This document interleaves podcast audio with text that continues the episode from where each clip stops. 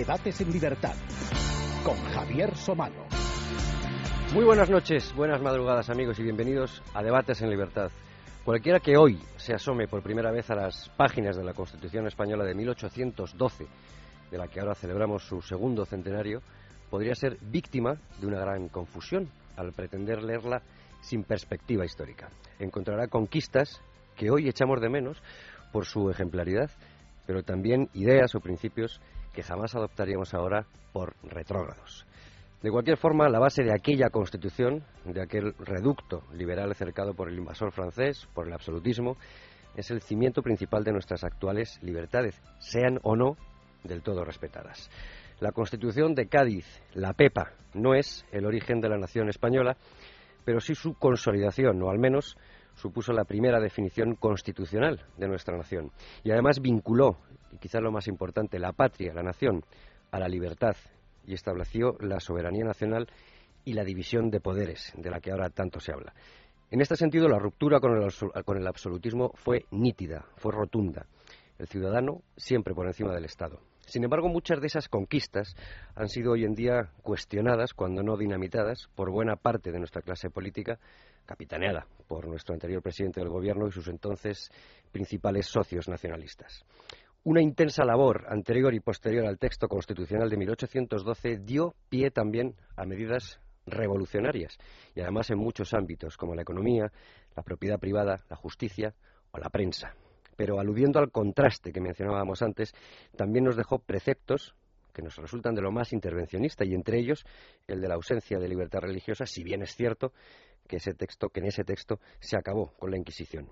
Por último, la España, o mejor tendríamos que decir las Españas de 1812, era la de los españoles de ambos hemisferios, por lo que hablar de la Pepa es hacerlo también de América, como parte de esa nación soberana, algo que también golpeaba y con mucha dureza en el absolutismo imperial y en particular en sus arcas.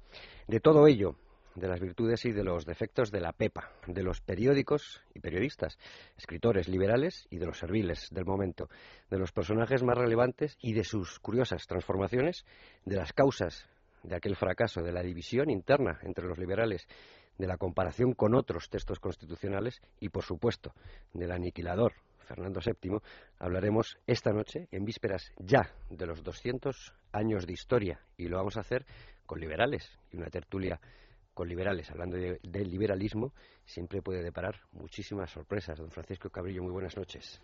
Muy buenas noches.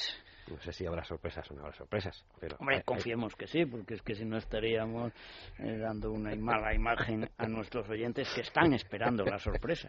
bueno, tenemos aquí algunas ediciones de la Constitución de 1812 y yo ahora tendría que decir aquello de cuenta la historia que César Vidal vino a una tertulia sobre 1812. Muy buenas noches. 200 años después. 200 años después. Y con una playa de, de personajes curiosísimos, digo yo, y, y, de sus curiosas transformaciones también, porque vemos a muchos luchando contra sí mismos, empezando de una manera, acabando de otra. Bueno, tiene lógica. ¿eh? Yo creo que luego seguramente vamos a hablar un poco de, de, algunas características de esa Constitución en lo jurídico y en lo histórico. Y yo creo que tiene lógica, porque en última instancia yo creo que la Constitución de Cádiz fue un intento extraordinariamente noble. Yo creo que es un hito en la historia constitucional española sin ninguna discusión. Creo que en términos generales el juicio que hay que hacer es enormemente positivo, pero al mismo tiempo no es menos cierto que una serie de, de actitudes que se tomaron mmm, con la Constitución, pues finalmente casi casi determinaban su fracaso. Quizá porque no se puede hacer una revolución sin revolución, de la misma manera que no se puede hacer una tortilla sin huevos.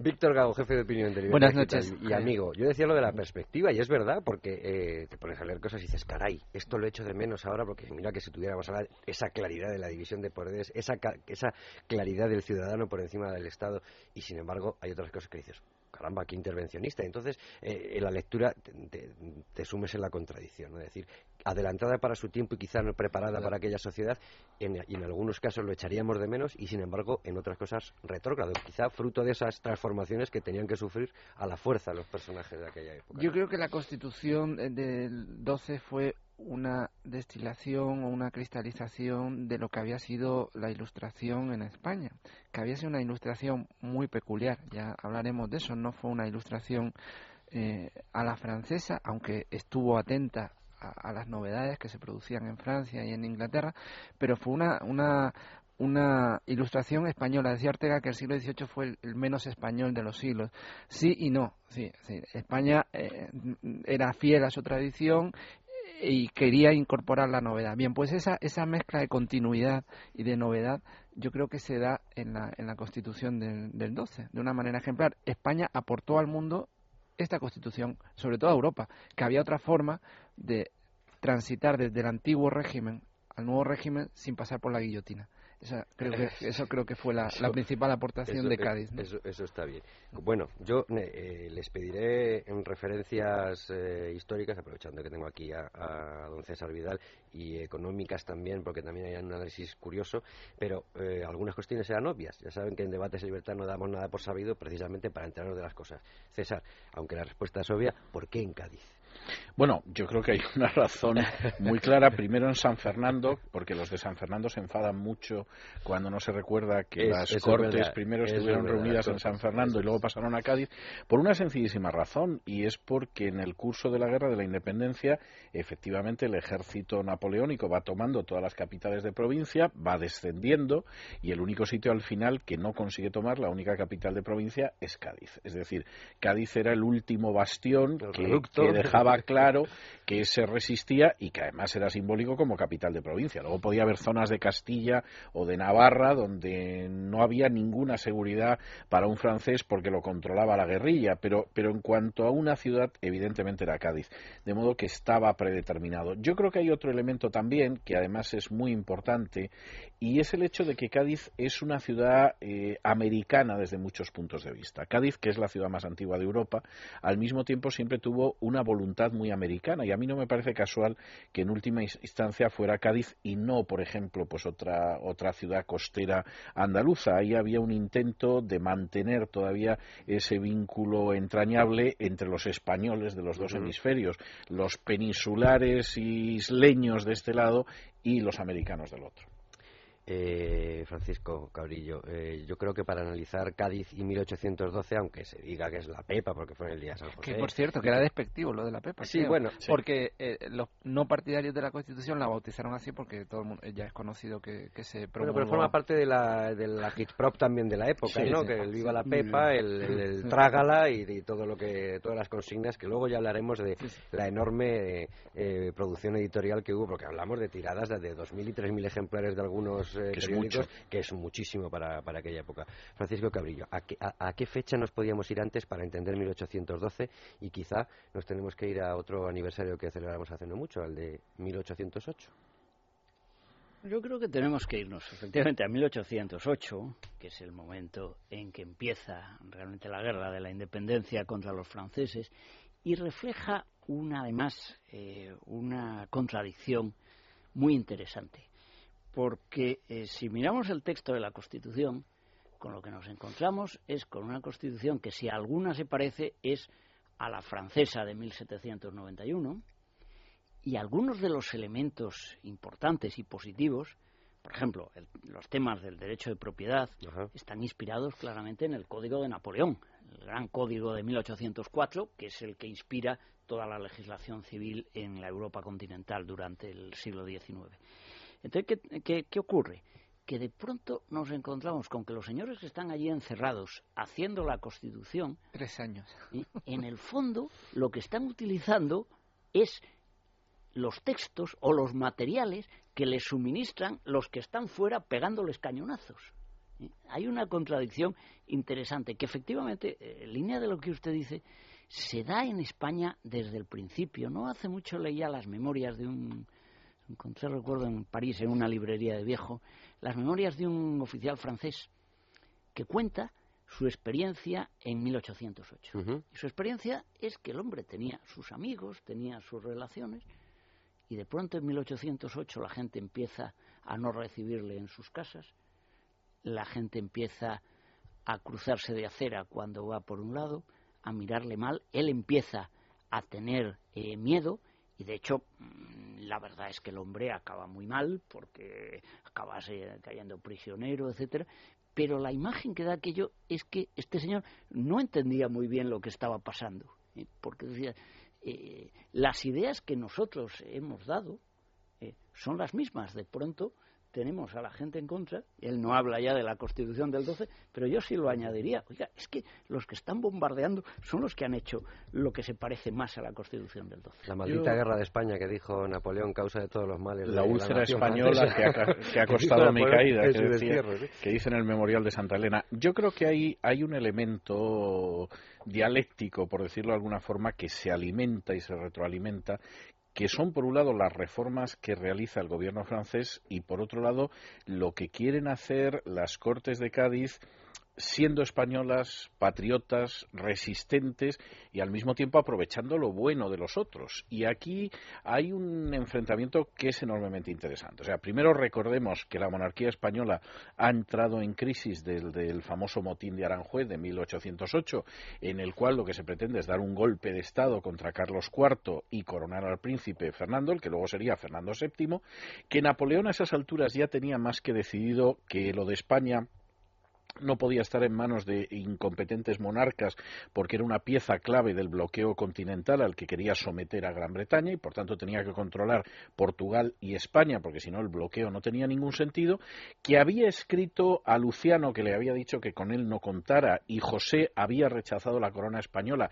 Y ya la segunda vez dice, bueno, pues si entras en fin, me voy a resignar y voy a aceptar esa corona española y que cuando en un primer momento se produce la entrada de tropas eh, francesas no existe en general una animosidad contra los franceses. Es decir, muchos lo ven como un aliado natural de España, sobre todo frente a la pérfida Albión, eh, contra la que se ha combatido desastrosamente, por ejemplo, la batalla de Trafalgar en 1805, y por otro lado hay gente que considera que los franceses traen las luces, es decir, los franceses van a acabar con la Inquisición, los franceses van a llevar a cabo una desamortización de bienes que intentó empezar Carlos III y que muy tímidamente intentó Godoy en la época de Carlos IV, pero que se supone que se va a consumar y que va a haber una cierta libertad.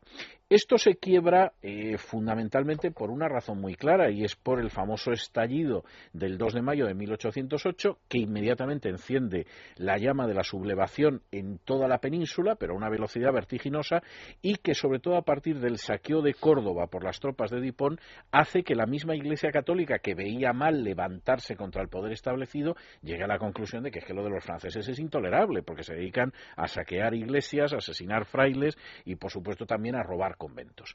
Y en una situación como esa, el, el intento de Napoleón y de José es decir, bueno, aquí hay un cambio dinástico, los españoles han tenido cambios dinásticos a lo largo de su historia y este va a ser un cambio positivo. Cuando Napoleón entra en España, lo primero que hace es dictar cuatro decretos que acaban con la Inquisición, que establecen muy claramente cómo va a ser la propiedad privada, que dan una serie de libertades y el estatuto otorgado de Bayona, que no es una constitución, pero que a veces se considera como tal, bueno, pues lo que intenta es liberalizar un poquito la vida española.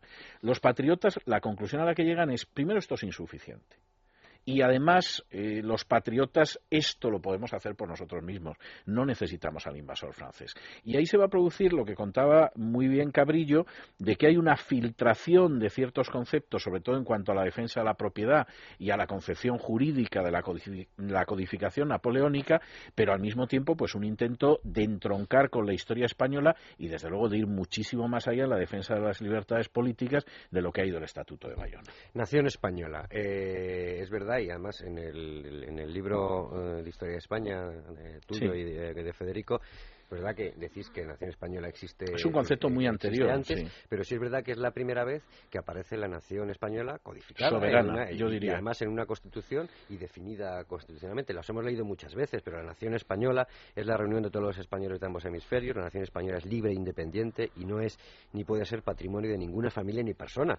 Son Eso eh, es muy claro. eh, artículos ad hoc, ¿no? Eh, por, por- por la situación. Entonces, eh, ¿consideráis que queda mm, definida por primera vez la nación española aquí como y asociada a la libertad, además? como sujeto titular de soberanía, yo creo que Sí. yo creo que sí. Sí. Eh, no es el soberano no es el pueblo, no es el monarca, es la nación, que es otra cosa.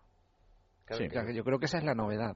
No, y hay que entender, en- en- vamos a ver, en todo el siglo XVIII, por eso el siglo XVIII era, era muy cosmopolita, uno tenía relación con su soberano.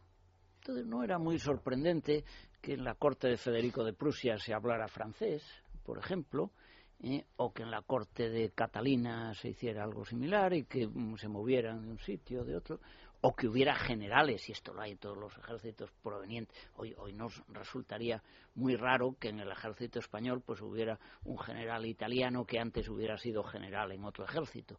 Esto era relativamente normal, porque uno con quien tenía relación era con su soberano. Y esto, la idea de la nación ahí rompe, como dices. Y este profesor fue, fue problemático. De hecho, mm, eh, durante la discusión de la Constitución, eh, Jovellanos proponía una, una fórmula que era eh, soberano es el rey y la supremacía, él introdujo un concepto de supremacía que estaba por encima del rey, era el pueblo.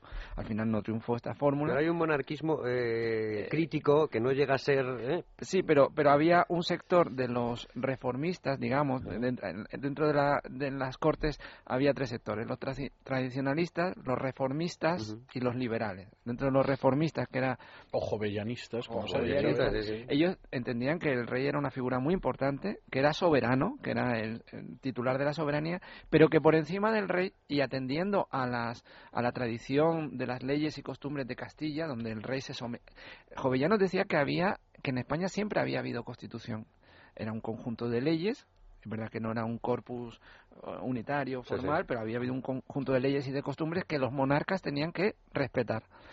Y que esa tradición constitucional había que integrarla de alguna forma en la Constitución. Por eso decía que el soberano era el rey, pero por encima del rey había un concepto que era el de supremacía, que era el, del pueblo. Al final se llegó a esta solución que, es la de la nación como titular de la Pero es una eh, constitución que también deja eh, algunas puertas abiertas a, la monarquía, quiero decir, a que la última decisión sea el rey en, algunos casos. Ese posiblemente es una de las trampas para la propia Constitución contenida en la Constitución. Vamos a ver, yo creo que la Constitución eh, de Cádiz, desde muchos puntos de vista, es un texto prodigioso y es un texto prodigioso porque pretende la cuadratura del círculo. Mm. Es decir, por un lado, eh, opta claramente por el liberalismo político y efectivamente hay una influencia muy clara. De hecho, lo acuña como tal. Exactamente, y de hecho la palabra liberal es una de las que hemos eh, transfundido a otras lenguas. ¿no?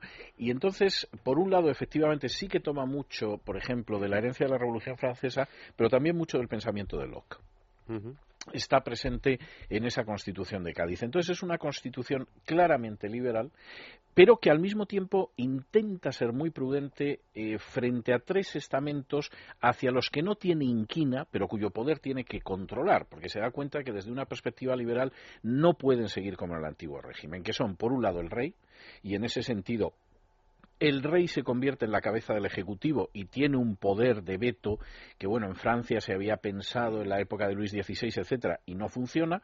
En segundo lugar, hacia la aristocracia, porque se intenta ganar a la aristocracia en vez de acabar con la aristocracia en la guillotina, como habían hecho en Francia. Y en tercer lugar, hacia la Iglesia Católica. Y en ese sentido, la Constitución es prudente. Algunos dirían que puede ser hasta licorta y en su contra. Pero la Constitución es, por un lado, liberal y, por otro lado, es muy prudente. Es decir, quiere reformar sin necesariamente acabar provocando un enconamiento que desgarre a la nación que ya está desgarrada por una invasión extranjera.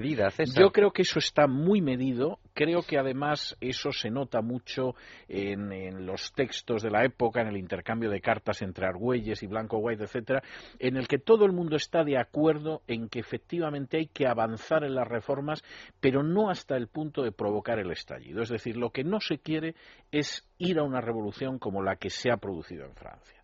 Lo que se quiere es llegar a las conquistas del liberalismo sin enconarse ni con la monarquía, que por supuesto no se quiere eliminar, ni con la aristocracia, ni tampoco con la Iglesia Católica. Eso tiene su parte de virtud y luego, como veremos, tiene su, su lado negativo también.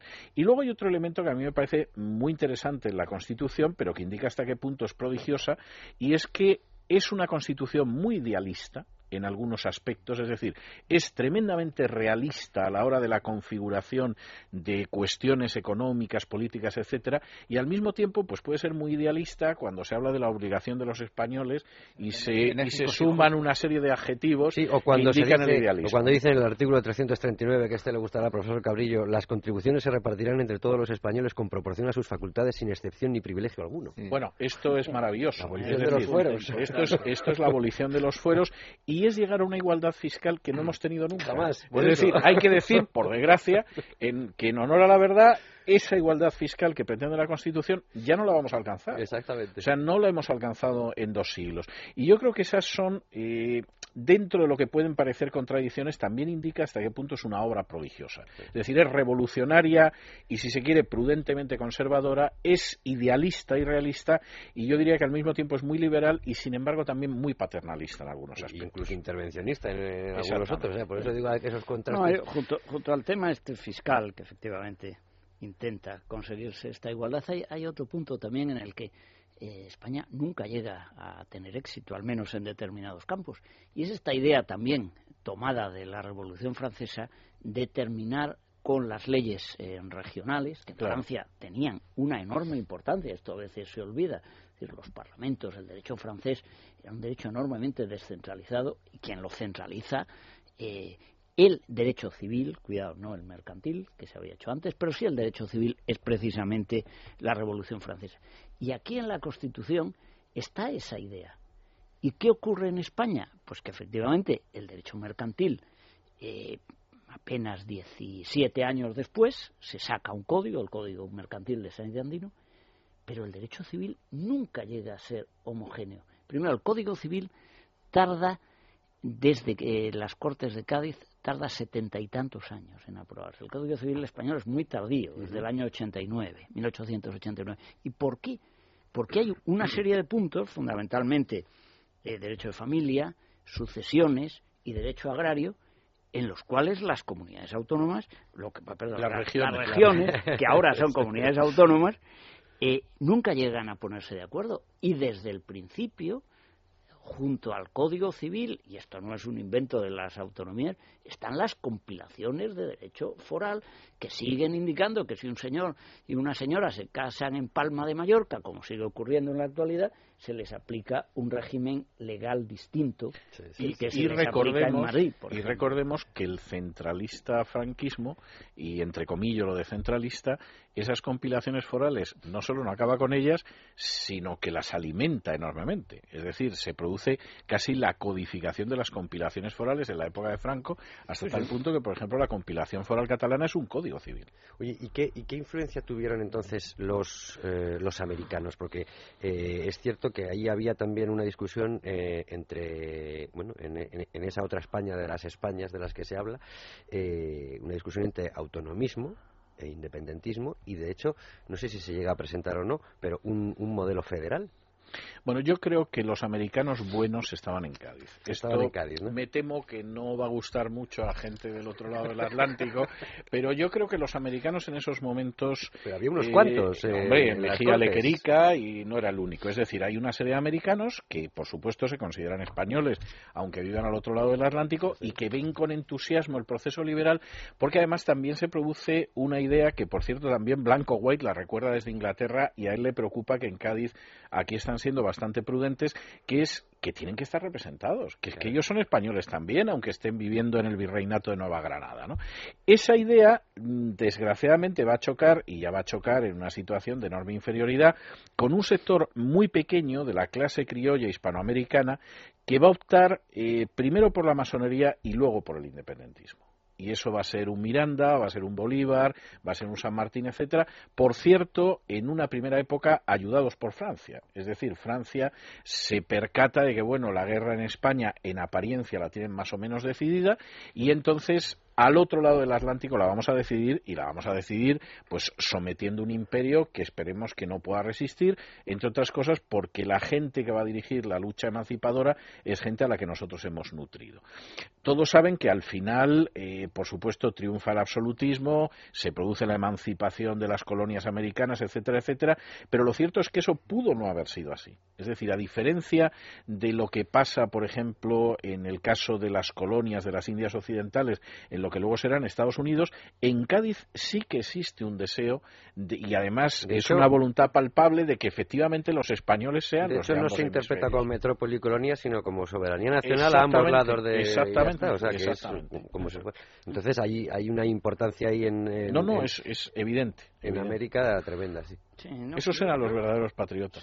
Exacto. Siguiendo con un poco con la, con la línea de antes de la legislación, un, tema, si alguno de nuestros oyentes tiene curiosidad en leerse la Constitución. La tenemos en libertad digital y se la puede hasta descargar en PDF y hacer. Lo primero que le llamará la atención es que es una Constitución extensa, Es enorme, claro. Tiene casi casi 400 artículos, Extensa, concretamente 383, si no recuerdo mal. Bien. Eh, claro, uno tiende a compararla con la que yo considero que sigue siendo la gran constitución de la historia de la norteamericana, que es un texto muy breve, al cual tiene una serie de enmiendas, pero que también son muy breves, y juntando todas las enmiendas y todo, nos sigue saliendo un texto breve. Claro, ¿esto qué implica? que la idea... que explicar muchas cosas. Bueno, muchas cosas... pero los británicos ni siquiera tienen constituciones escrita, es verdad. O sea, además... ¿eh?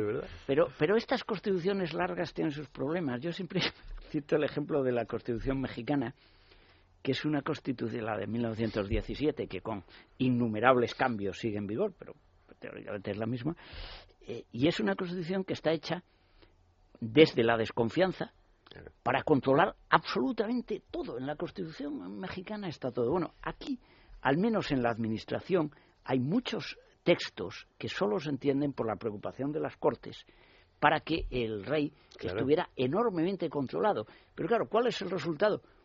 Una, el diseño de una burocracia con unos detalles enormes. Yo siempre cito, me gusta citar un artículo, es el, el 222, es un artículo simpático, que dice, los secretarios de despacho, para entendernos los ministros, dice, los secretarios de despacho serán siete, dice, a saber, dos puntos, y los detalla el de Estado, el de Gobernación de Península y reinos adyacentes, el de Gobernación de Ultramar, Gracia y Justicia, Hacienda, Guerra y Marina.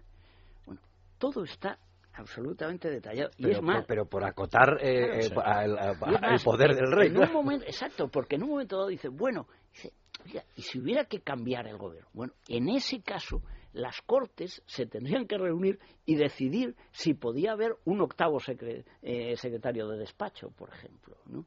esto es algo absolutamente ajeno, como digo, al espíritu de lo que pudo ser la Constitución norteamericana claro, lo que o pasa de la tradición británica. Si su misión era, eh, pues eso, poner el, freno al, absolutismo, y yo me refería a América por eso también, que América fuera parte del territorio soberano, ojo, dirían que las arcas eh, de América ya las, ya no las puedo tocar yo, si esto ya es soberano también, de la soberanía nacional, cuidado que aquí perdemos muchísimo dinero. también llama la atención de que siendo una, una constitución tan extensa no tenga una declaración de derechos como tal. O sea, hay derechos, se reconocen derechos importantísimos como el de la propiedad privada o la libertad de imprenta, pero no hay una declaración de derechos como hay se incorporan de alguna manera. Se incorporan, eh, se, No como tal declaración. Eso es muy significativo. Ahí sí que rompe con la tradición francesa del 91. otra, otra curiosidad. Ha entrado en vigor en algún sitio más, ¿verdad? Sí, vamos a ver. La, bueno, vamos a ver. hubo intentos, ¿no? hubo intentos, no, pero no solamente en el reino de las dos Sicilias y, y de hecho influyó muchísimo en, en, los textos constitucionales de la América hispana, el, de la América hispana y también de algunos de los reinos italianos. Lo que pasa que hay que decir en honor a la verdad y esto es muy triste, que en el caso de la América hispana eh, porque dentro de, toda la visión de lo que va a ser el, nuevo mundo político después de la colonia, en el cual los padres emancipadores lo que quieren es controlar desde detrás de las bambalinas a la nueva sociedad, es decir, ellos no creen ni mucho menos en la democracia, y eso se ve, por ejemplo, en las constituciones de la logia Lautaro, donde dicen cómo hay que controlar a esa sociedad y cómo hay que controlar la opinión pública y la prensa, esto a inicios del 19, que ya es tener visión de futuro. La constitución de Cádiz sí que resultaba muy interesante porque en un momento determinado el Ejecutivo se podía desmandar, el Poder Ejecutivo. Y eso entraba muy bien dentro de una tradición caudillista como la que luego, por desgracia, ha perdurado en Hispanoamérica hasta ahora. Pero al menos en teoría eso no era tan claro. Es decir, hubo muy poca gente que captó la posibilidad de que el Ejecutivo se desmandara. De nuevo, Blanco White se dio cuenta de ello, pero no era tan obvio. Y para mucha gente en Hispanoamérica eh, la, aceptación o la recepción o la influencia de esa Constitución española de 1812 venía muy bien, porque efectivamente el texto era un texto liberal, pero al que se le podía dar la vuelta en la dirección de acabar llegando a una solución política de carácter caudillista. Con todo y con eso, yo creo que con seguridad es el texto jurídico español que ha tenido más influencia. Y, decía yo que, bueno, entró en vigor en el Reino de las Dos Sicilias, en España eh, ¿cuánto tiempo estuvo en vigor? no, no, no, llegó a entrar en vigor, ¿no? La, Constitución de 1812 no, no llegó a entrar entró en vigor. No estuvo en vigor eh, un año o, bueno, un año. La Constitución, la Constitución acaba en el 14 a partir del manifiesto de los persas. es decir, pero la Constitución sí es una Constitución que está vigente y luego vuelve a estar eh, vigente eh, en el trienio liberal, de 1820 a 1823 y luego se produce pues prácticamente hasta la gloriosa revolución un intento entre aquellos que consideran que es una Constitución que hay que recuperar y los que se van adaptando a textos constitucionales mucho más moderados pero que les parecen más realistas para intentar un poco, eh, en fin, yo no sé si modernizar la monarquía, salvar lo que se pueda salvar, etcétera, etcétera. Pero entonces no entra en... O sea, es, es que eso me ha, me ha, sorprendido porque yo, yo pensé que sí, que, que, entró en vigor y se aplicó. No, no, yo creo que la Constitución claro que entra en vigor. El problema es que, el problema es que la, la aplicación de la Constitución es una aplicación más teórica que práctica. Es decir, hay que tener en cuenta que pasó igual que el Estatuto de Bayona. Teóricamente el Estatuto de Bayona estuvo vigente durante seis años. Eh, se debía de aplicar en las capitales de provincia y ni eso, ¿no? pero para entenderlo, nunca se reúnen. Después de Cádiz nunca eso sí, eso sí, eso nunca. Las Cortes. Entonces, es que yo era la pregunta que es la base de la Constitución. pero la pregunta que os quería hacer era esa. Una cosa, eh, a ver si podéis arrojar hay desarrollos posteriores y hay decretos posteriores. Una, una, a ver si podéis arrojar algo de luz. La, me, me ha llamado la atención la cuestión de la legitimidad de las Cortes de Cádiz eh, que según he aprendido, eh, sigue siendo controvertida. Por ejemplo, Luis Suárez dice que no aún hoy no sabemos cómo se eligieron esas Cortes de Cádiz que se reúnen en 1810 por primera vez para, para redactar la Constitución. Había un tercio de esas, de esas, de esas Cortes que eran mm, del clero, incluso había varios obispos. Eh, es decir, ¿cómo, ¿cómo se eligen esas Cortes? Porque mm, el, el, resto de, el resto de, de, las juntas eh, provinciales, eh, la gente que estaba combatiendo con Napoleón, vivían totalmente ajenas a lo que estaba pasando en Cádiz. Quiero decir que aquello era una cosa de una élite, de una, de una minoría ilustrada, más o menos ilustrada, pero que, que el pueblo no, no, no, no asumía como suyo. Quizás no tenía ni, noticias. Bueno, yo creo que ese, ese es uno de los problemas iniciales de la Constitución de Cádiz, que se produce una convocatoria y efectivamente esa convocatoria se cubre como casi me atrevería a decir que como Dios les da a entender. Es decir, ¿qué significa al final en esa convocatoria? Pues hombre, que efectivamente hay un porcentaje muy alto del clero, pero hay un porcentaje muy alto del clero que no es significativo por dos razones. Bueno, no, no, no es representativo, por decirlo de alguna manera, o no es un reflejo exacto de la sociedad por dos razones. Primero, porque en muchos casos, efectivamente, no cabe la menor duda de que no había tantos miembros del clero como para esa proporción que se produce en las Cortes, pero luego porque además dentro de esos miembros del clero el porcentaje de liberales, vamos, ni lejanamente se correspondía con el clero español de la época y lo mismo sucede en, en otras áreas y con otros matices con el resto de los representantes. Es decir, al final en Cádiz van llegando los que han podido llegar, claro, que no todos consiguen llegar. De que con dos años levantados en armas contra Francia, la cosa no no, era fácil y efectivamente se produce un proceso constituyente que desde luego si lo que se pretende es que de alguna forma fuera un fiel reflejo de la población, ni lejanamente lo era. Es decir, yo creo que en Cádiz, y ese es uno de los problemas iniciales, y seguramente esa es una de las eh, trampas o de las bombas de relojería que lleva la Constitución, aparece representada una nación que es mucho más liberal, mucho más modernizadora, mucho menos tradicionalista de lo que, es la, población. Y yo creo que uno de los mm, dramas grandes que explica también cómo Fernández, eh, Fernando VII puede liquidar la situación es que los españoles ciertamente están combatiendo por la independencia nacional, es decir, contra el invasor, están combatiendo por el deseado que es Fernando VII y están combatiendo por la Iglesia Católica.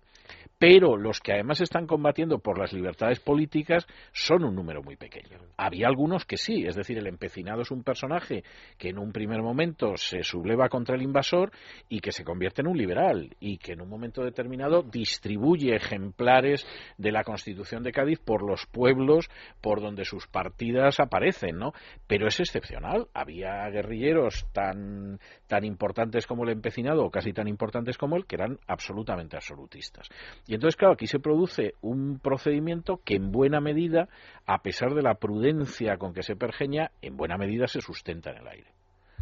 En realidad se sigue un poco la tradición, con la línea de lo que hablabas antes, la tradición reformista liberal española del, del 18, donde hay una tradición muy elitista, muy centrada en Madrid, en la corte, en determinados grupos, con una sociedad que es fundamentalmente al margen de todos estos señores además en un estado de, de, guerra, en el que quiero decir. Luego, y luego la guerra, pero estoy hablando de. De finales del siglo XVIII. antes de la guerra, de, la segunda mitad las, este reformas del, 1810. Entonces, ¿qué, es, qué, qué, preceptos, o sea, qué principios, no ya preceptos, qué principios del texto de 1812 logran consolidarse y un. Ahora no, ahora ya sabemos qué preceptos tuvieron eficacia, pero eh, con la perspectiva. Pero entonces, ¿qué preceptos tuvieron eh, mayor eficacia?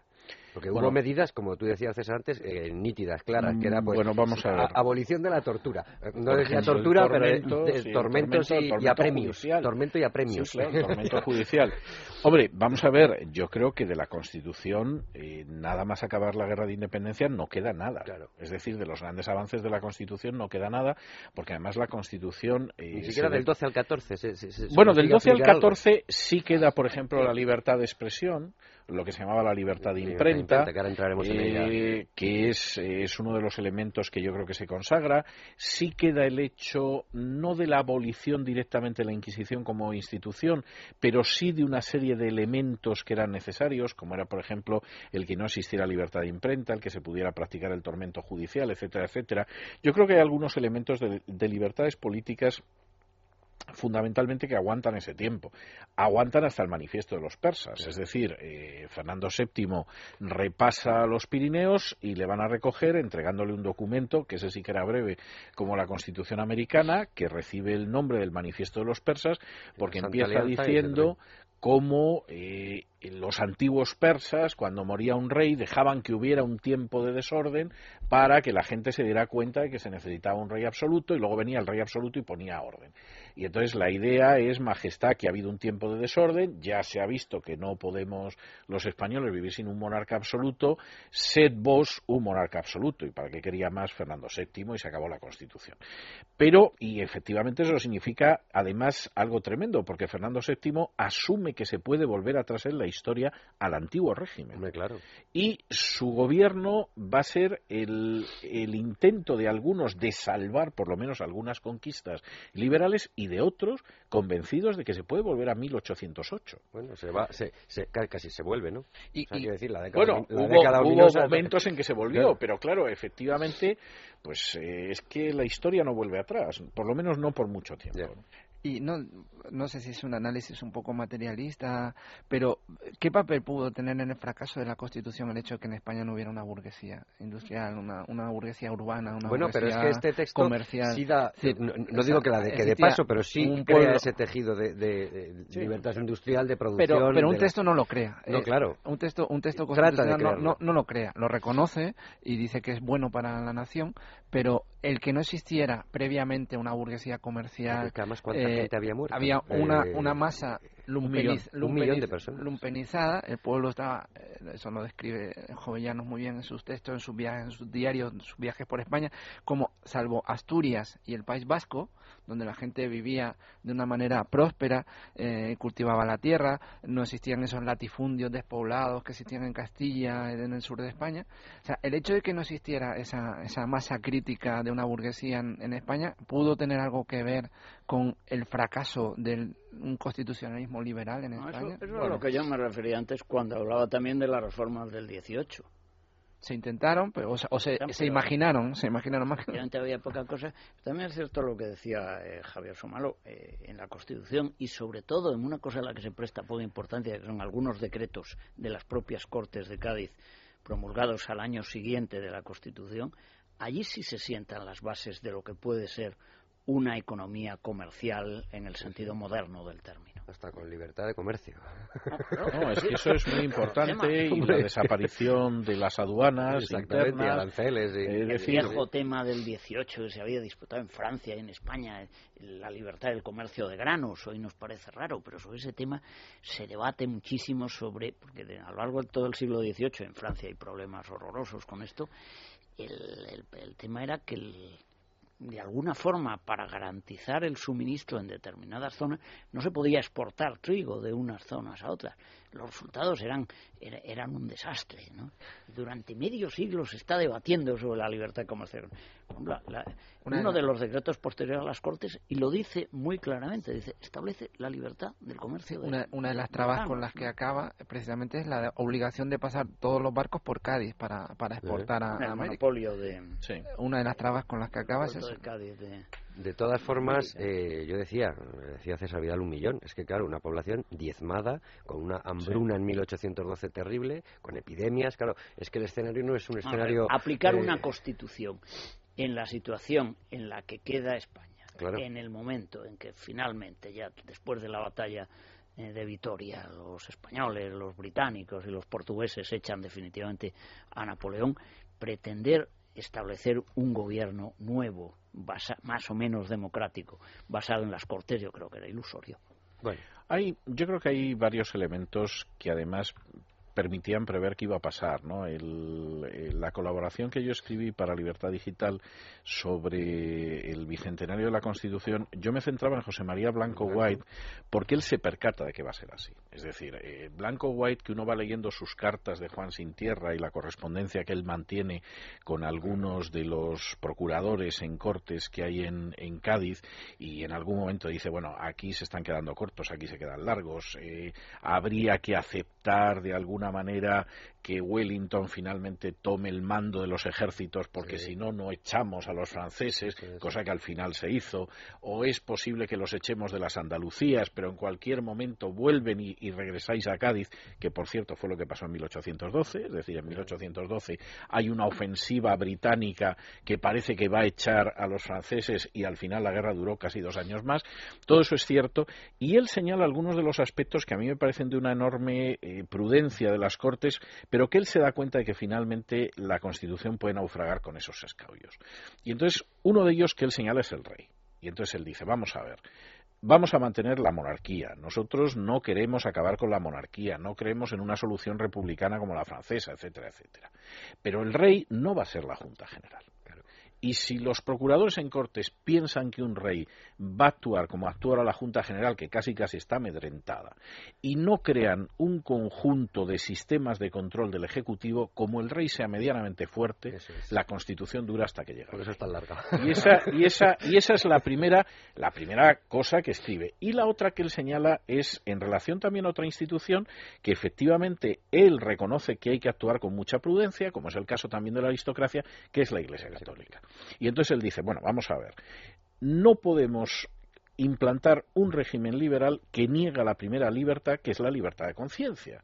Porque si finalmente hay una institución que va a decidir lo que tienen que pensar los españoles, es imposible que haya un régimen liberal. Y en buena medida lo de Blanco White, que además lo escribe con mucha tristeza, que se acaba quedando en el exilio y todo lo demás, es eh, lo que es el desarrollo posterior de buena parte de la historia del siglo XIX, que va a ser los intentos liberales de la modernización que no se logró en Cádiz, y a veces es un paso adelante y otro atrás, etcétera, frente a dos instituciones que en muchos casos se alían para hacer muy difícil ese proceso de modernización, que no solo es político, es decir, que es un proceso que en muchísimos casos es económico, que en muchísimos casos es regional, etcétera, etcétera. No es casual.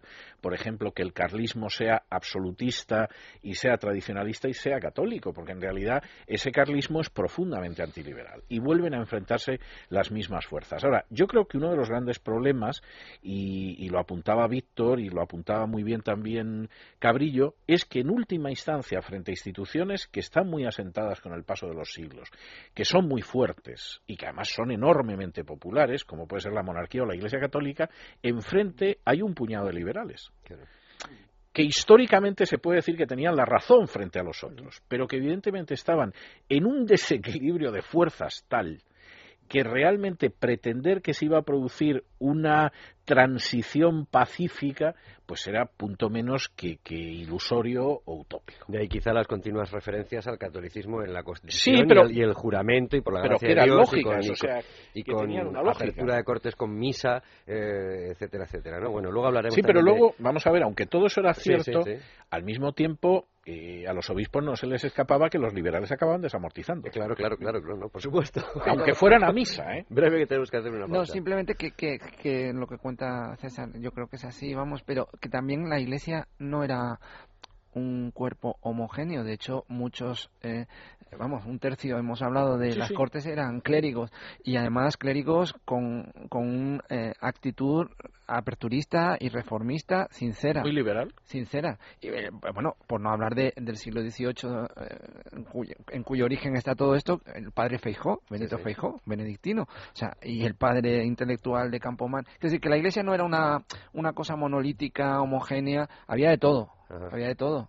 Había eh, eh, eclesiásticos más aperturistas y otros, evidentemente, había unas fuerzas tradicionalistas enormes dentro de la Iglesia que temían a la ciencia, temían a la razón y temían sobre todo a perder los privilegios de los que gozaban. ¿no? listas de libros prohibidos y demás. Luego hablaremos de muchos personajes y precisamente conversiones de esos personajes como Blanco White, con ese título tan bonito para un periódico o para una publicación como El Español, el aunque español. salga desde Londres, ¿no? Pero un título bonito y que eh, pasa del catolicismo, si no me equivoco, al protestantismo en, este, en este periodo. Y les recordamos que estamos hablando de la Constitución de Cádiz, que se llama Constitución Política de la Monarquía Española. ¿Eh? Bueno, eh, volvemos en un instante y vamos con personajes y con prensa. Debates en libertad con Javier Somano. Pues aquí seguimos, en este que también es, ahora que lo pienso, también este es otro reducto liberal, como el de Cádiz. Espero que no acabe igual, pero es un reducto, es un reducto liberal. Usted, ha mirado fuera a ver si tenemos la artillería, a ver si estamos cercados. no sé, pero si nos... Pues mira, decía eh, Luis Fernando Quintero en la promoción que, que, había hecho de esto que nos reunimos aquí casi casi constituyentes, ¿no? Pero bueno, no creo que sea para pero tanto. hay un elemento, si me permites hacer un pequeño inciso, que es que me parece obligado porque el paralelo es muy importante. En una de las cartas de Juan Sin Tierra eh, dice Blanco White, y en esto no era original, lo habían dicho muchos ilustrados y lo habían dicho liberales, que la opinión pública era muy importante. Es decir, una de las razones por las que era importante la libertad de imprenta, la libertad de prensa, la libertad de expresión, era que a la opinión pública, pues efectivamente había que enseñarle cosas, porque mucha gente era analfabeta, mucha gente desconocía eh, conceptos políticos y económicos elementales, etcétera, y era muy importante. Y había que formar a la opinión pública. Bueno, pues eso, dos siglos después, mutatis mutandis y con todo lo que se quiera cambiar, sigue siendo cierto. Pero aquí hay doceañistas, veinteañistas, moderados, no, no, no, no hace falta entrar en eso. Eso también fue alguna de las razones de los desencuentros, ¿no? Eh, entre, entre ellos. Pero bueno, antes de pasar a, mm, a, ese artículo 371 que a mí tanto me gusta, el de todos los españoles tienen libertad de escribir, imprimir y publicar sus ideas políticas sin necesidad de licencia, revisión o aprobación alguna anterior a la publicación, bajo las restricciones y responsabilidad que establezcan las leyes. es claramente una influencia francesa. El, Nilostat ya no hace. Y, sin embargo, luego, pues lo echamos de menos. Antes de eso, algunos eh, aspectos que a mí me gustaría repasar, porque hablábamos de en qué era intervencionista. Hombre, decíamos que la religión oficial era la católica, que era la única y verdadera. Justicia, por ejemplo. Hay una cosa que me, que me llama la atención en ese artículo 255, la acción popular contra los magistrados por delitos de soborno, cohecho y prevaricación. Bueno, eso refleja un poco lo que era el, también el, el ambiente de la época y hay una cuestión que, no se entiende, bueno, no hay que ser tan lejos, pero en todo el antiguo régimen, la figura de el juez eh, prestigioso. Creo que es una figura relativamente reciente que no se da igual en todas partes. Eh, en que Estados Unidos claramente desde el principio es el ejemplo, pero en la Europa continental eh, no, y, en Francia desde luego tampoco. Y lo que se lee en el 18 sobre los llamados parlamentos, que no eran parlamentos en el sentido moderno, sino realmente eran órganos judiciales, esto es, clarísimo, no cabe duda de que había magistrados muy honorables, pero la opinión pública con respecto a los magistrados era muy mala y seguramente con razón. Pero que, que, pudieran producir acción popular Es que eso, y luego también es verdad que le deja ahí parte al, rey, dice la justicia se administrará en nombre del rey y las excusatorias y provisiones de los tribunales superiores se encabezarán también en su nombre. Pero, bien. pero esto es lógico, eh, eh, es decir, en el caso de, de, Gran Bretaña más o menos sigue ocurriendo. Sigue siendo en el nombre de la reina, sí. Todo se hace en nombre de la reina y quien acusa es, la corona y quien acusa es... Eh, es la reina y la toga de la reina y el no sé qué, los, eh, los nombres. Sí, el reino de España, el reino de tal contra, ¿no? Como se dice en Estados Unidos, el Estado de contra. Pero vamos, que eso ya lo ves ahora con la perspectiva y también dices, caray, la prevaricación y el soborno y el cohecho. En educación, por ejemplo, la instrucción pública, ¿cómo, cómo la, veis en el texto de 1812, que habla de la instrucción pública y además eh, con, eh, poniendo énfasis en la educación técnica, en que sepan leer, escribir y... es una clara herencia de la ilustración. es, una, es una clara herencia del espíritu ilustrado que Jovellanos consideraba más importante la, la, difusión que la investigación. Él consideraba que, que, la, que la, educación era más importante, decía Jovellanos. Sí, sí. Y, y, yo creo que ese es que la Constitución es un conjunto de recortes, de recortes y de influencias de distintas cosas, de, de, por un lado de la Ilustración española, pero por otro lado también de la experiencia francesa, por otro lado de Inglaterra eh, y cosas que en muchos aspectos estaban totalmente ajenas a la tradición en España. Por ejemplo, esto de la acción popular jamás se había visto en, en, la, en la tradición constitucional no escrita en España. Y, y, lo de la educación, en cambio, sí que, sí que era un mensaje, un mantra muy presente en, la, en, la, en los ilustrados eh, españoles, tanto en Feijó como en Jovellanos y Campomanes. Y que curiosamente es otro de los campos de batalla a lo largo de todo el 19. Mm. Es decir, hasta llegar a la ley Moyano. bueno, y luego, por supuesto, la institución libre de enseñanza. Pero, pero antes, por ejemplo, la ley Moyano, que es la primera ley de, instrucción pública de Claudio Moyano. El clausismo. Es decir, ahí, ahí hay toda una línea. En economía, eh, Cabrillo, decretos, sobre todo decretos posteriores, ¿no? Al texto constitucional. Esto es un tema Propiedad privada, bueno, eh, comercio, industria, impuestos. Bueno, este es un tema interesante porque hay algunas cosas que están en la Constitución y otras no. Por ejemplo, la Constitución, por su propia naturaleza, reconoce la propiedad privada y regula los temas fiscales. Cuando establece esta idea de la igualdad en la tributación, tributación sin privilegios, la aplicación del principio de la capacidad de pago, etcétera, eso está en eh, la Constitución. Lo que no está desarrollado en la Constitución, aunque se enuncia, es, por ejemplo, el principio de libertad de industria. El principio de libertad de industria, realmente donde se desarrolla es en un decreto del año siguiente, de 1813, que es un decreto eh, importantísimo, porque en él, entre otras cosas, se decide la abolición de los gremios y se parte de un principio eh, muy elemental, ¿eh? que es que cualquiera puede desarrollar la actividad económica que quiera sin trabas. El decreto se titula sobre el establecimiento de fábricas y ejercicio de cualquier industria útil y declara tener como objetivo remover las trabas que hasta ahora han entorpecido el progreso de la industria. y, frente a los 380 artículos que tenemos ahí, ¿saben cuántos tenía el decreto de 1813? Dos. dos. Exactamente dos. En el primero se decía simplemente que cualquier español o extranjero avecindado en el país podría abrir cualquier clase de fábrica o establecimiento sin necesidad de permiso ni licencia alguna. El tema, como ven, está de plena actualidad ahora con esto de la licencia. Se ha retrocedido. se había retrocedido mucho. Dice, con la única condición de sujetarse a las reglas de policía y a las normas de salubridad. Y el, y el segundo decreto decía que se podría ejercer cualquier industria u oficio sin necesidad de examen, título o incorporación a los gremios respectivos, cuyas ordenanzas quedaban derogadas. Es curioso comprobar cómo en materia económica la Constitución del 12 es mucho más avanzada que la nuestra del 78. Por ejemplo, al reconocer la propiedad privada con tanta, eh, con tanta claridad, es mucho más avanzada que la nuestra, donde la propiedad privada está sujeta al interés social, Claramente. Eh, o, por ejemplo... Esto es código de Napoleón. En la libertad de comercio. Eh, el, el tema de la libertad de comercio y de industria tiene que ver con el poder que tenían los gremios en la, en la España del antiguo régimen, que era un poder desmesurado y, obstaculizaba cualquier progreso económico. Eso, eso es, el, antecedente. para, para interpretar lo que ha sido la, historia de este país, este país eh, tiene un campo de batalla que, que, no conoce casi nadie más que la gente que está muy metida en este tema, es el campo de la historia económica bueno, historia económica que uno pensaría son unos señores que se dedican a ver qué pasaba en el siglo XIX o en el XVIII. No, no, tiene en España connotaciones políticas curiosísimas. Por ejemplo, el debate sobre el arancel textil. Por ejemplo. Sigue siendo un tema de debate con unas implicaciones sobre el nacionalismo catalán eh, eh, clarísimas. Y sobre el tema de los gremios, también había quien planteaba, bueno, hay algún artículo cuyo autor no mencionaré, que eh, viene a decir, bueno, pero eso era en Castilla, que los gremios funcionaban mal.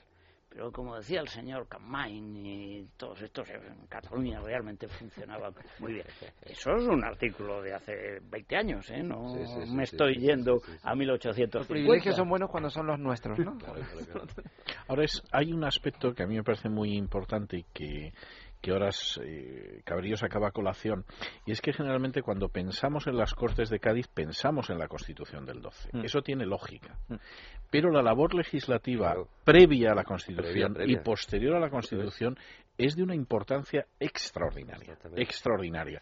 O porque son trabajos que preparaban la Constitución o porque son una, una labor legislativa que desarrolla la Constitución. Y, por ejemplo, el caso este que mencionaba de un decreto que en última instancia acaba con los gremios, que es puro código de Napoleón y que son dos artículos, pues es uno de tantos ejemplos. Luis Fernando Quintero, buenas noches. Muy buenas noches. Ahora te doy paso, a porque es que, claro, esto es tan denso que sería, eh, además es que yo me lo paso muy bien con estas cosas, sobre todo aquí títulos de publicaciones que luego quiero comentarles, pero eh, como hemos hablado de muchas personas, hemos hablado de Jovellanos, bueno, hay muchos personajes eh, que son dignos de hacer un perfil, ¿no? Agustín de Argüelles, Quintana, las tertulias de Quintana, Blanco Guay, ya, ya mencionado, y hemos pedido mm, algunas personas que nos, bueno, Víctor Gago, eh, yo creo que de Jovellano nos puedes hacer algún, algún perfil. César Blanco White, seguro. No sé si de José María Blanco o de Blanco White. ¿eh? No sé de cuál, de, cuál de los dos momentos. ¿eh? Blanco White, sí, después. Y Cabrillo ahora se lo piensa porque, mientras vamos a escuchar a Federico Jiménez Los Santos, que él quería hacerlo y además es que, vamos, no podía ser de otra manera, de Isidoro de Antillón. Así que vamos a escuchar ese primer perfil que nos hace Federico Jiménez Los Santos de Isidoro de Antillón. En un pueblo de Teruel, muy cerca del mío, Santa Eulalia del Campo, hay escondida entre unos árboles, unos chopos creo que son, una pequeña estatua, un busto más bien, de un señor que se llamó Isidoro de Antillón. Isidoro de Antillón fue uno de los grandes de los que crearon la Constitución primera nuestra, la Constitución de Cádiz, la PEPA. Isidoro de Antillón fue, por ejemplo, de los que contribuyó a liquidar la Inquisición de una manera muy astuta. No la prohibió, simplemente prohibió la tortura y la delación y el testimonio secreto. Sin herramientas, adiós, adiós Inquisición. Prohibió el castigo físico en las escuelas. Prohibió, ordenó, consiguió que se prohibiera la esclavitud. Es decir, Isidoro de Antillón fue una persona extraordinaria, que vivió una vida heroica y que murió muy mal. Es más, después de morir en otro pueblo de Teruel, los bárbaros carlistas sacaron el cadáver de la tumba y, lo, y aventaron sus cenizas. ¿Y cuántos de Teruel conocen hoy a Isidoro de Antillón? Pues nadie. Sin embargo, es la viva demostración de que la España profunda Isidoro de Antillón es el que consiguió tela para hacer en la guerra contra los franceses uniformes por una razón muy sencilla, porque si llevaban uniformes no los podían fusilar, eran prisioneros de guerra, pero si no llevaban uniformes los ahorcaban como bandoleros. La cosa era distinta. Lo primero que hizo Isidoro de Antillón. Luego, eh, pues todo lo que hizo en las Cortes de Cádiz, fue uno de los personajes de la media docena de los personajes realmente importantes. Y luego murió joven en la miseria, perseguido, y no lo dejaron descansar ni después de muerto. Un sino liberal. Recordemos, pues, dos siglos después, al gran Isidoro de Antillón, que tiene un pequeño busto perdido en un pueblo de Teruel llamado Santa Eulalia del Campo. Recuérdese, pues, redondo le ha quedado el relato. Y tampoco murió muy a gusto eh, Gaspar Melchor de Jovellano, ¿verdad, no, Víctor? Eh, otro, eh, el pobre Gaspar es que no llegó a ver ni siquiera la Constitución porque murió en, 1811. Bueno, Gaspar he elegido como figura de este periodo a, a Jovellanos porque creo que es el, el símbolo más acabado y más completo de lo que fue la Ilustración en España. Eh, una ilustración que es de, frutos tardíos, como fue también un fruto tardío la Constitución de, de 1812, decía don Ramón eh, Menéndez Pidal en su libro Españoles en la literatura, que la literatura española del barroco, la literatura española que fue alumbrada, inspirada por la contrarreforma, en una literatura de frutos tardíos. Es decir, aquí eh, la picaresca era una adaptación de, eh, la, de los cuentos del Boccaccio o de algunos temas eh, cuentísticos del, del, Renacimiento de la Edad Media, la novela de caballerías, aquí se leyeron y se escribieron tardíamente con respecto a Europa, el romancero, es decir, todos fueron frutos, la mística, que fue una, un, fruto directo de la contrarreforma, pero que ya en la Edad Media se, se, escribía y se practicaba. Quiero decir, aquí todos fueron frutos tardíos, pero amigo, ¿qué frutos tardíos? Y, y, qué, y, qué, ¿Y qué regalo para Europa? Bueno, pues lo mismo fue la Constitución de 1812 y lo mismo fue la Ilustración. Un fruto tardío, pero que a Europa eh, aportó cosas. Eh, Jovellanos aportó a Europa pues esa unión de continuidad y de reforma, ese no ir a soluciones drásticas y revolucionarias y sangrientas como en Francia. Él era muy francés en lo cultural, pero muy poco francés en lo político. se, le, ha calificado de afrancesado. pero eso, eso lo contaba el otro día el profesor Andrés Amorós en el especial que estamos publicando en Libertad Digital. Eh, fue un reformista, un reformador, un creyente, pues un católico, eh, contrariamente a lo que se dice de él, porque se lo han intentado apropiar todos, la izquierda, la derecha, los liberales, los tradicionalistas, él fue un reformador, yo creo que eso está eh, contrastado, fue un católico, de hecho él eh, iba para clérigo, pero al final se apartó, fue discípulo del el, padre Feijó, y sobre todo yo creo que aportó al, al a España y a Europa que la ambición de novedad, el apetito de novedad, la curiosidad por todo lo nuevo no tenía por qué estar reñida con la, eh, eh, la incorporación de lo nuevo a la, a la tradición. Yo creo que esa, esa justa medida es la que él aportó al espíritu de Cádiz de 1812 y por eso me ha parecido representativo. Sí, señor. No sé, César, si quieres tú destacar a, Blanco White. No, yo me quedo. Es, yo me quedo, la pieza que haces para Libertad sí, yo me quedo con Blanco White. Eh, vamos a ver, Blanco White es un personaje extraordinario, es decir, en un momento de su vida o en unos años de su vida fue clérigo, en un mm. momento determinado, como tú comentabas antes, él acaba en el protestantismo en Inglaterra, es una persona que originalmente es andaluz, que conoce el Madrid de la Ilustración y los cenáculos de la Ilustración, que vuelve a Sevilla al iniciar la guerra, mm, la guerra de independencia, que en 1810, cuando entran los franceses en Sevilla, se va al exilio, y que además es un personaje que, que es posiblemente el mejor escritor de la época. Es decir, eh, escribe una autobiografía que la sigues leyendo actualmente y te quedas sorprendido del grado de dominio de lo que es el género autobiográfico. Escribes unas cartas de escribe unas cartas de España que yo creo que son uno de los mejores documentos de lo que es esa España previa a la guerra de la independencia. Fue un gran periodista coincide en el seminario patriótico con Isidoro de Antillón que era amigo suyo era amigo íntimo de Argüelles con el que comparte el exilio en Inglaterra y con el que se cartea durante las Cortes de Cádiz.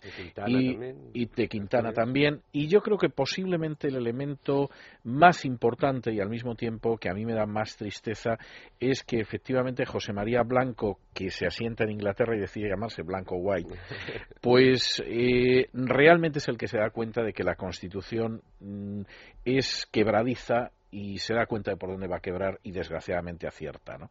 Hablábamos del Jovellanos que muere en una situación de tristeza porque realmente está viviendo una época trágica. Hablamos de Antillón cuyos restos mortales ni siquiera van a respetar los carlistas y yo creo que el caso de Blanco White pues es el del exiliado, es decir, la persona que no muere en la tristeza interior o que no muere olvidado y aventada sus cenizas en el interior, sino que acaba sus días lejos de una España a la que sigue amando, pero que realmente eh, ha discurrido por unos senderos muy distintos de los que él hubiera soñado que hubiera podido discurrir.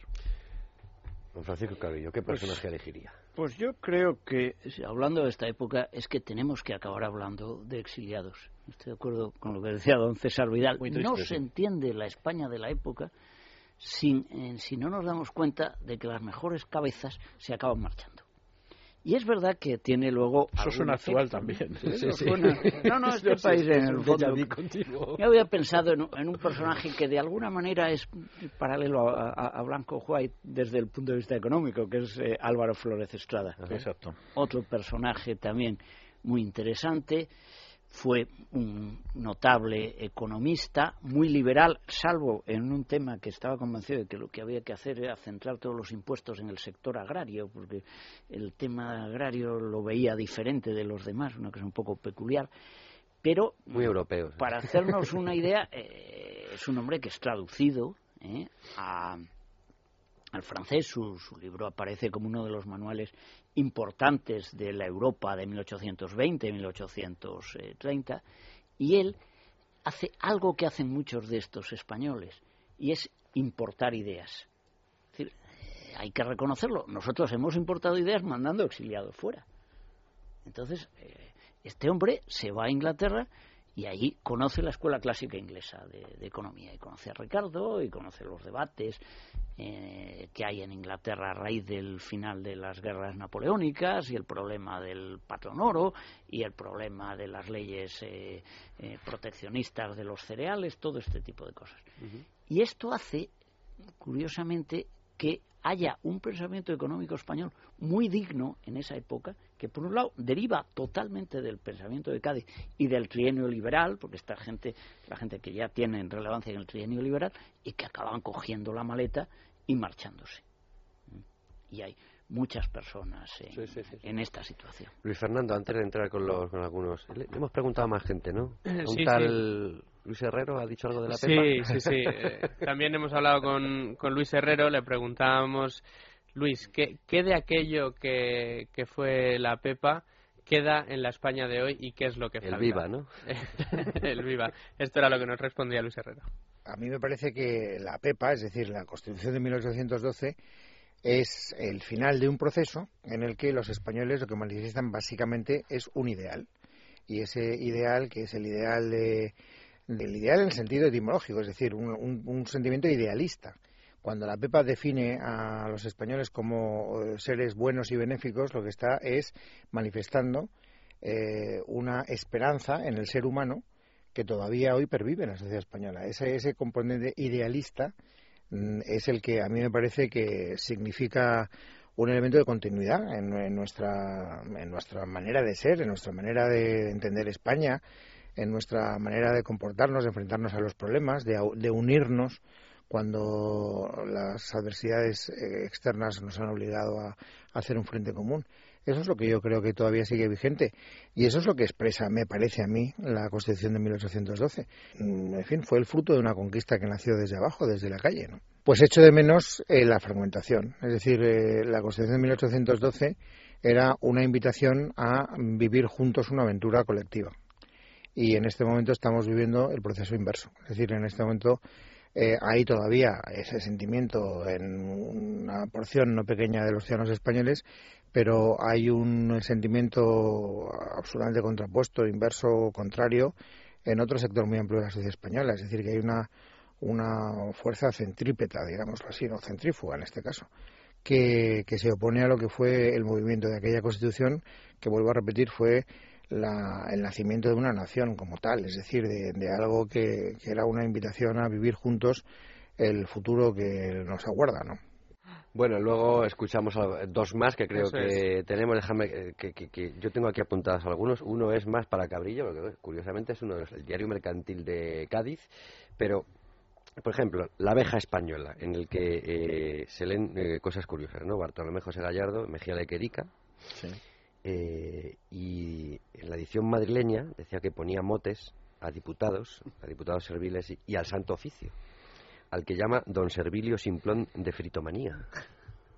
Lo del fritomanía nos imaginamos. Nos imaginamos por- y Servilio por lo de Servil, eh, supongo, y Simplón no hace falta, no hace falta No, en, en eso siempre los españoles hemos sido muy buenos. Sí. Y Hombre, los eh, americanos la sátira, nos, por Dios, nos claro han sí. superado. En poner motes, el, el mundo del mote es América Latina. Sí, decía eh, Miguel Miura cuando creó la codorniz, que eh, eh, después de la guerra, que él no había inventado nada, que ya la sátira lo habían inventado. Ya, lo que la- pasa es que ahora la sátira, por la sátira te llevan a los tribunales ahora. Sí, Eh, sí, lo que antes era prácticamente un género. Pero que en España tiene una larguísima por tradición. supuesto. Eh, otros serviles, pues el correo, es que los nombres, el correo del ejército francés, la Gaceta Ministerial de Sevilla, la Píldora, que también era de los serviles, la Aurora Patriótica Mallorquina, en la que también, sí, sí, pues en la Aurora Patriótica Mallorquina creo que, es, que, que- que escribe algunas veces eh, Isidoro Antillón, el Semanario Cristiano de Mallorca, el Robespierre español, el, por supuesto el Semanario eh, Patriótico, en el que está Sí. Quintana y que, según Galdós, dice es el Evangelio de los liberales. Sí, claro. Eso me diríais. Ahí las dos secciones más importantes las tenían Isidoro y, y en, la sí. en la crónica, digamos, bélica, ¿no? Y, Sí, y- histórico, histórico militar, y Antillón, en, y, perdón, y Blanco White en el de las ideas y la política.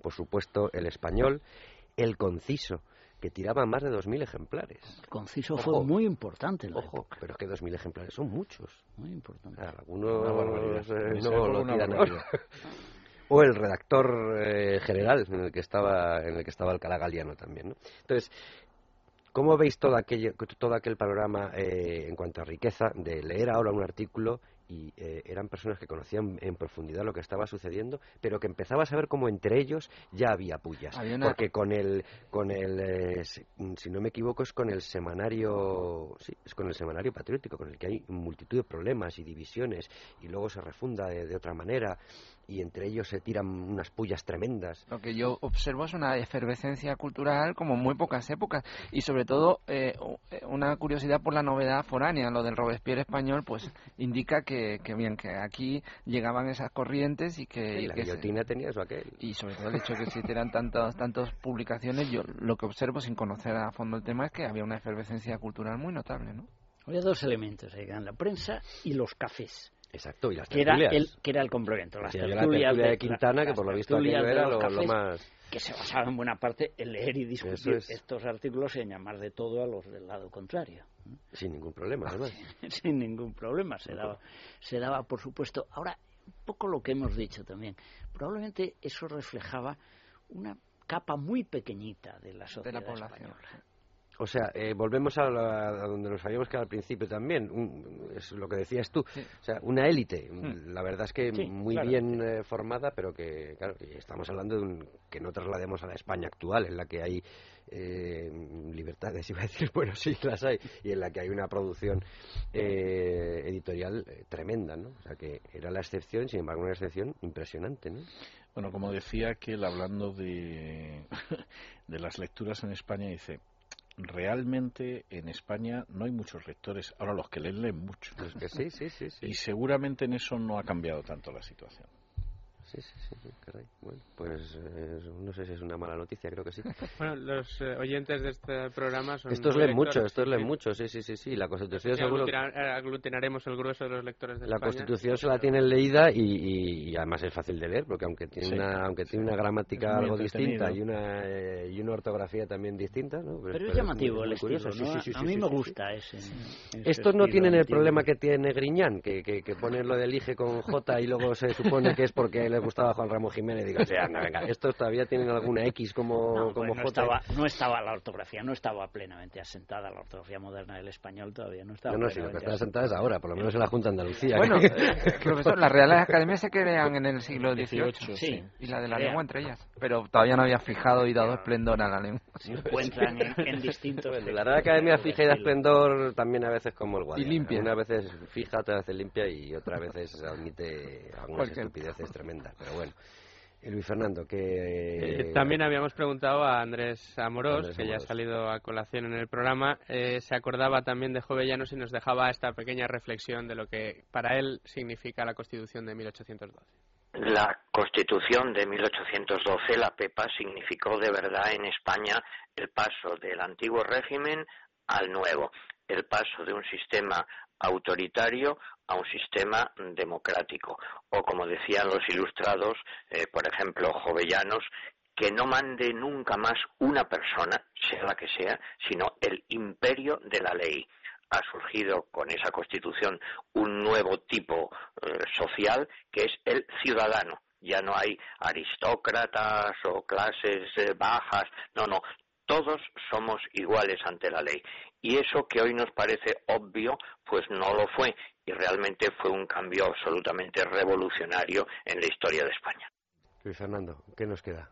Pues nos queda el director eh, de la Fundación 2 de Mayo, Nación y Libertad, eh, don Fernando García de Cortázar, a quien preguntábamos, eh, lamentaba porque por cuestión de agenda no podía estar aquí con nosotros esta noche, que le hubiera encantado, pero nos dejaba una, iba a decir breve, no es tan breve reflexión, pero muy interesante. Aquí han sido todas como la propia Constitución. Eso es, eso es, haciendo honor a la Constitución. Escuchamos a don Fernando García de Cortázar. creo que la Constitución de Cádiz ha funcionado mucho más eh, como mito que como realidad, puesto que tuvo vigencia en muy pocos eh, años. Yo creo que es eh, claro en 1812 eh, que los españoles tienen que tener amor a España, es muy claro en esa Constitución que la Constitución puede hacerles felices y, y les debe hacer eh, más justos o más benéficos, etcétera, etcétera. Yo creo que esas ideas mm, no están tan presentes ahora en nuestro panorama social, en nuestro panorama político. La idea de amor a la nación, la idea de amor a la patria, eh, la idea de integración nacional, yo creo que eso que es muy claro en Cádiz, yo creo que eso eh, yo lo echaría en falta ahora en nuestra vida, en las reflexiones de los políticos. Si somos ciudadanos, somos ciudadanos porque nos identificamos con una nación que es España, de la cual dependen nuestras eh, libertades, depende nuestra igualdad, depende nuestro proyecto de vida en común. Eh, lo más importante de la Constitución es la propia Constitución y que em, da lugar a una España nueva, con, con avances y con retrocesos hasta llegar a la España que, que hoy tenemos. Es, sin lugar a dudas, yo creo, una de las fechas más importantes de toda la historia de España. Yo la pondría, pues casi la primera.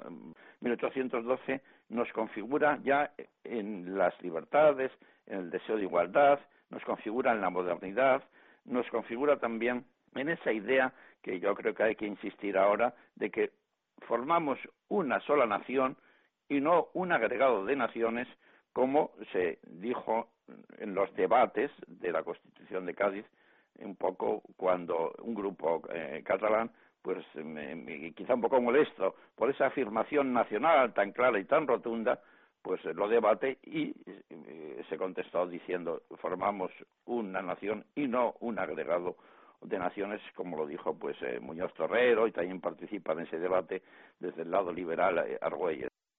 Bueno, pues hablaba Cortázar de la, Pepa como mito y dice que, sin lugar a dudas para él, es una de las fechas más importantes en la historia de España. Dice que él la pondría la primera por seguir con ese ranking, pero no por hecho histórico, sino por textos constitucionales.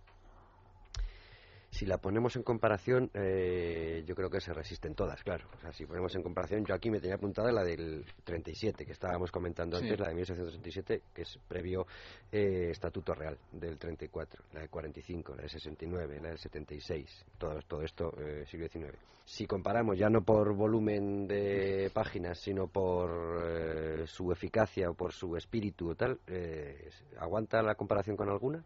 Hombre, yo creo que aguanta muy bien la comparación con todas. Eh, vamos a ver, yo diría que posiblemente la más democrática hasta la de 1978 es la de 1869, sin duda la que nace de la gloriosa revolución. La que dura más en el tiempo va a ser la del sistema canovista, la de 1876 pero la primera, yo diría que la más profundamente liberal y en buena medida la más noble es la de 1812.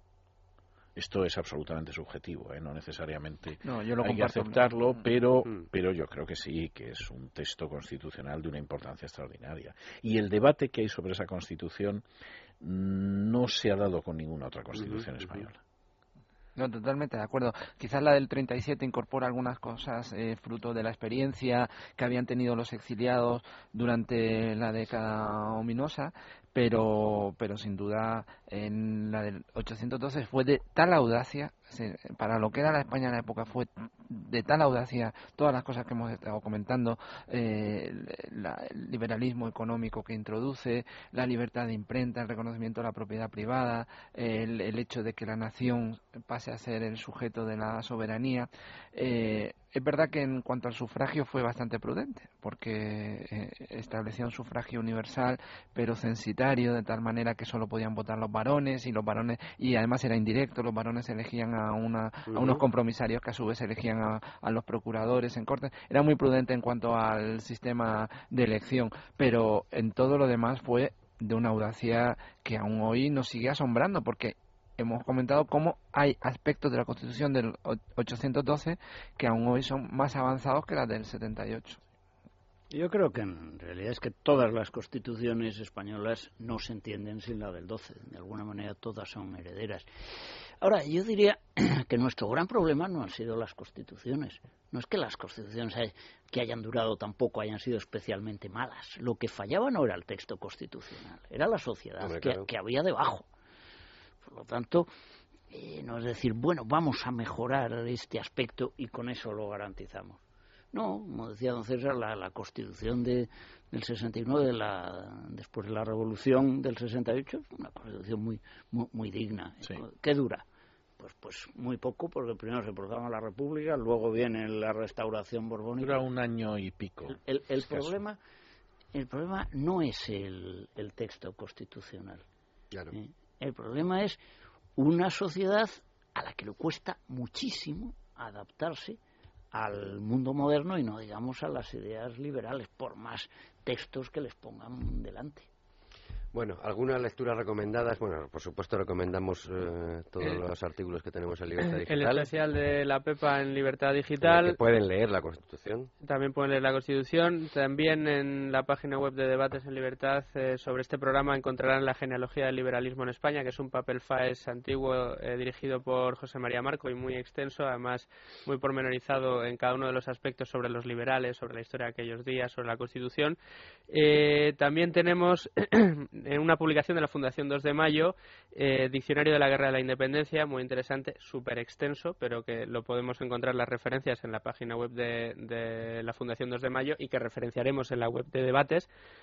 También tenemos Viva la Pepa, 200 años de la Constitución de Cádiz, que es un dossier en PDF dirigido por Fernando García Cortázar, 1808 controversias historiográficas, eh, más eh, liberal que dictador de Francisco de Miranda, en Gota a Gota, de Aranjuez a Cádiz por la libertad y la Constitución, Bicentenario de la Junta Central Suprema, Viva la Pepa, los frutos del liberalismo español del siglo XIX, de Felipe José de Vicente Alguero, Liberales de 1808, que es un libro que te veo ahí en la meseta de Jorge Vilches, eh, La Constitución de la Nación, Patriotismo y Libertad Individual en el Nacimiento de la España Liberal, de Ángel Rivero, y bueno, evidentemente, eh, ediciones y teniendo aquí a uno de los autores, todos los tomos de la historia de España, ah, de César Vidal y Federico Jiménez Los Santos, y digo que eh, nuestros oyentes nos han pedido que les recomendemos más lecturas sobre este caso y teniendo yo aquí a tres expertos, pues eh, abro, abro más lecturas sobre. Yo voy a recomendar dos. Uno es Cuando las Cortes de Cádiz, que a mí me parece un acercamiento a,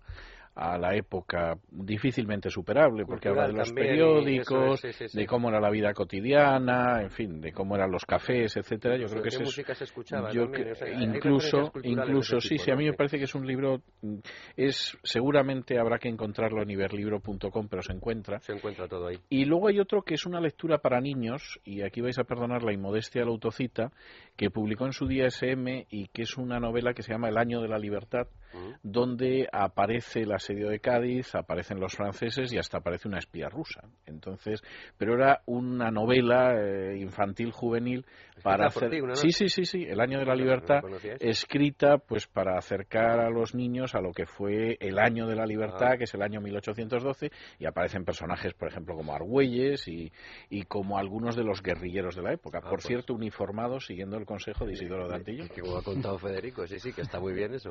Que, bueno, el de Jovellanos lo podemos eh, Lo- yo- también eh, recomendar, ¿no? bueno, este, este es, este es un ensayo de Jan Serrer sobre la España ilustrada de la segunda mitad del 18, pero si yo tuviera que recomendar dos, dos textos, el Cádiz de Galdós, sin duda, eh, porque en fin, es- es- los episodios nacionales son una delicia, y después recomendaría un libro de Jovellanos, una fuente primaria, eh, los diarios de, de Jovellanos, para entender un poco la España que desemboca en Cádiz. ¿no? Se me ha adelantado que mi, mi recomendación era ir a los clásicos e ir a Galdós. Yo creo que para alguien que quiera introducirse, probablemente la forma más sencilla y más Amena. interesante es empezar por Galdós, si quieren desde Trafalgar Mm. en adelante. Y luego además tiene eh, la ventaja es que uno puede pararse ya cuando quiera. Puede empezar al principio del siglo XIX, los episodios duran hasta la... Hasta Cánovas. Hasta, hasta Cánovas, exactamente, hasta el final de la primera... Sí, el último es Cánovas. Son setenta y tantos años y uno puede pararse cuando quiera. Sí, Pero sí, probablemente La, la descripción de esto que decíamos antes, de los periódicos, los Eso cafés, todo aquello, está perfectamente. Yo sé que a vosotros no os gustará esa porque sois más clásicos, pero a mí la edición que sacó El Mundo, eh, en esa colección en la que tenía, a lo mejor hay demasiadas infografías, es, de- es verdad, hay demasiados Pero era muy dibujitos bonita, ¿eh? de cómo era un trabuco, un, eh, cómo Era era... muy bonita, sí. La verdad es que está muy bien porque es lo que dices tú, eh, Paco, que puedes coger uno cualquiera y lo lees tranquilamente, incluso te sirve de consultor, o sea, puedes consultar tranquilamente, ves cómo iban vestidos, ves las portadas de los periódicos, está muy bien, esa me, me gustó, no sé, esa ya es más difícil de encontrar, claro, porque es, es enorme, ocupa, Mm, pero ocupa en- una buena estantería. ¿eh? Pero en, seguramente en Iberlibro No, no, sí, hay tres o cuatro que lo vendieron Yo en su día y- descubrí hace no mucho el libro y es un, es un auténtico vicio. prácticamente todo. Y además a unos precios A veces a unos precios realmente inexplicables No, no. Paco desde el punto de vista económico yo el otro día me compré me compré uno por un euro